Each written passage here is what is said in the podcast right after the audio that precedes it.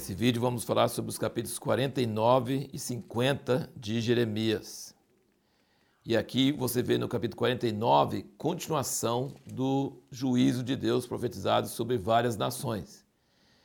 E assim como Deus julgou o Egito quando Israel saiu de lá, no tempo de Moisés, julgou o Egito e seus deuses, provando que ele é Deus e os deuses do Egito não eram, é, não eram válidos.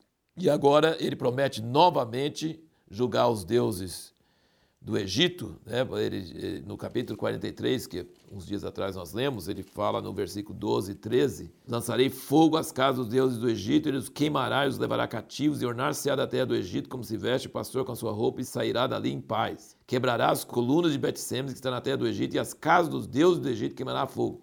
Então, na, na, época que Moisés tirou o povo do Egito, Deus julgou os deuses do Egito, e agora ele vai julgar novamente os deuses do Egito por meio de Nabucodonosor, o rei da Babilônia.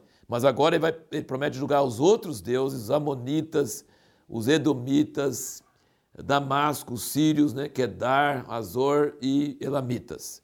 É, todos esses outros países vizinhos de Israel, ele fala que vai julgar eles e os seus deuses. Porque se ele está julgando o povo dele pela idolatria, muito mais ele tem que julgar as outras nações também, né? Porque eles também eram idólatras, né? Só que, olha que coisa interessante, e eu também não sei te explicar, só vou citar, tá? Egito, Moabe, Amon e Elão, ele promete restaurar no futuro o cativeiro deles. Tá? Egito, Moabe, Amon e Elão. O do Egito ele fala no 46, capítulo 46, não é a leitura de hoje, mas no 46, versículo 25 e 26, eh, diz o Senhor dos Exércitos, o Deus de Israel, eis que eu castigarei a mão de Tebas e a Faraó e o Egito, juntamente com seus deuses, seus reis, sim, ao próprio Faraó e os que nele confiam e os entregarei na mão dos que procuram a sua morte, na mão de Nabucodonosor, rei de Babilônia, na mão dos seus servos, mas depois será habitada como nos dias antigos, diz o Senhor. Então vai ser julgado, mas depois vai ser habitado. E aí você percebe aqui, 49, versículo 6. Depois disso farei voltar do cativeiro os filhos de Amon, diz o Senhor. Agora você olha aqui do Edom, nada. Pelo contrário, ele fala que vai ser subversão, no versículo 18, como Sodoma e Gomorra da cidade circunvizinha. Não habitará ninguém ali, nem peregrinar nela, filho do homem. E aí depois ele fala que vai ser uma destruição eterna, permanente. Damasco, que é a Síria de hoje, também ele não fala nada que vai ser restaurado. E Kedar e Azor, aqui também não. Mas os elamitas, aqui ele diz no versículo 38, porém o meu trono em Elão e destruirei dali reis e príncipes, diz o Senhor, Acontecerá, porém, nos últimos dias que restaurarei do cativeiro Elão, diz o Senhor. Me parece que alguém do Irã me falou que Elão é o país, mais ou menos, o lugar onde fica o Irã hoje. Tem promessas para alguns desses países, Egito tem promessas em vários lugares, né? Nós vimos em Isaías 19 a estrada, né? E a Síria, né? E, e Egito, a promessa de Deus. Mas Edom não. E aqui nem a Síria e nem o Quedar. Então, exatamente o motivo disso eu também não sei. E aí nós chegamos no capítulo 50, onde ele começa a profetizar contra a Babilônia. É Babilônia que estava exercendo o juízo de Deus sobre todos esses outros países, inclusive Israel, e agora Deus vai estar tá falando sobre Babilônia, que vai destruir Babilônia. E isso é uma coisa tremenda, então tem a hora certa. Ele diz aqui no versículo 4 dos 50, ele fala, naqueles dias, naquele tempo, diz o Senhor, os filhos de Israel virão, eles os filhos de Judá juntamente, andando e chorando virão, e buscarão ao Senhor seu Deus acerca de Sião indagarão, tendo seus rostos voltar para lá, dizendo: Vinde e univos ao Senhor num pacto eterno que nunca será esquecido. Ele fala no versículo 8, agora presta bem atenção aqui, que é a resposta da pergunta que nós fizemos no último vídeo. Muito importante ouvir a palavra de Deus para cada época. Porque lembra a carta que Jeremias mandou para a Babilônia? Ele falou assim: ora pela paz da Babilônia, porque na sua paz você vai ter paz. Não torce para a destruição, torce para a bênção. Era difícil para eles, né? Porque o povo que tinha tirado eles da sua terra, levado para o cativeiro, é, destruído o seu templo, acabado, queimado com tudo assim, e agora vai orar pela paz deles, mas falou, ora pela paz deles. Constrói casas, planta vinhas, negocie, fique na terra, tenha famílias, eh, tenha, eh, multiplique. Porque era hora para isso, porque ia passar 70 anos. Mas agora não. Olha aqui agora.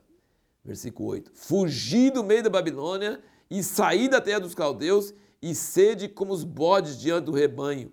Pois eis que eu suscitarei e farei subir contra a Babilônia uma companhia de grandes nações da terra do norte, É hora de orar pela paz de Babilônia ou é hora de fugir dela? Porque se não fugir dela, o que vai acontecer? Versículo 40. Como quando Deus subverteu a Sodoma e Gomorra, a sua cidade vizinha, diz o Senhor, assim ninguém habitará ali, nem peregrinar nela filho de homem. Eis que um povo vem do norte, grande nação, e muitos aí se levantando da extrema da terra. Então ele está falando que você precisa fugir na hora certa. Se você não fugir na hora certa, você vai participar da sua destruição. Olha no versículo 20 aqui.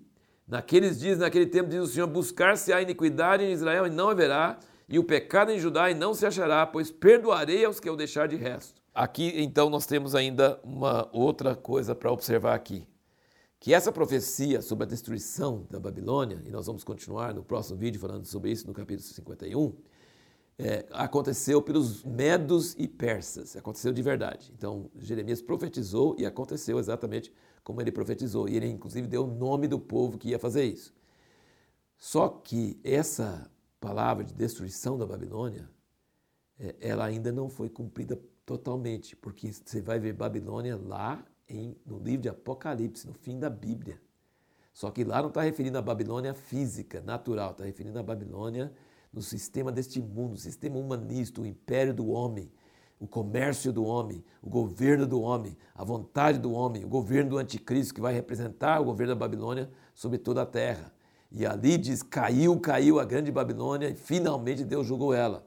Então a gente vê uma, um cumprimento parcial dessa profecia de Jeremias no tempo de Daniel. Nós vemos uma, uma profecia parcial. Depois do, né, de Jeremias, Jeremias falou isso antes, bem antes de acontecer. Jeremias viveu mais ou menos no início daqueles 70 anos. Mas Daniel viveu durante os 70 anos e no fim ele estava lá. É, e então Daniel viu esse cumprimento dessa palavra e junto com isso, nós vemos essa restauração. Você viu? Eu li os versículos 5. Unir ao Senhor numa aliança eterna. Isso ainda não aconteceu, essa aliança eterna. E não vai achar iniquidade em Israel, não haverá o pecado em Judá, pois perdoarei os que ficar de resto. Então, uma restauração plena. Aquele que vai introduzir o milênio, aquele que vai trazer ainda não aconteceu. E isso é simultâneo com essa profecia da destruição da Babilônia. Babilônia cai, Jerusalém sobe existe um grande conflito de duas cidades da Bíblia: Babilônia e Jerusalém. Jerusalém é a cidade de Deus, Babilônia é a cidade do homem. Em Babel eles queriam levantar uma torre, levantar o seu céu, ser como Deus. Deus é contra a Babilônia. A Babilônia não é feita de coisa ruim.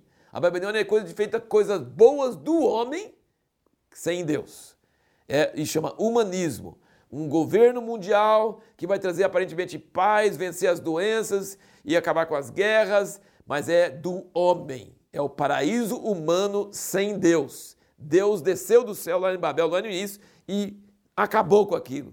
Fez eles brigar, fez ter divisão, fez ter guerra. Ele não quer que tenha uma vida boa sem ele. Não é possível. Agora, Jerusalém não. Jerusalém não é a cidade do homem. Babilônia sobe, Jerusalém desce dos céus. Então, Jerusalém é a cidade de Deus e Babilônia é a cidade do homem.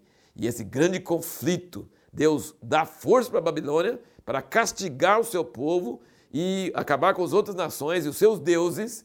Mas agora, segundo Jeremias está falando aqui no fim, ele vai julgar Babilônia. E o cumprimento final disso vai ser no livro do Apocalipse. É aí que nós vamos ver isso acontecer de verdade.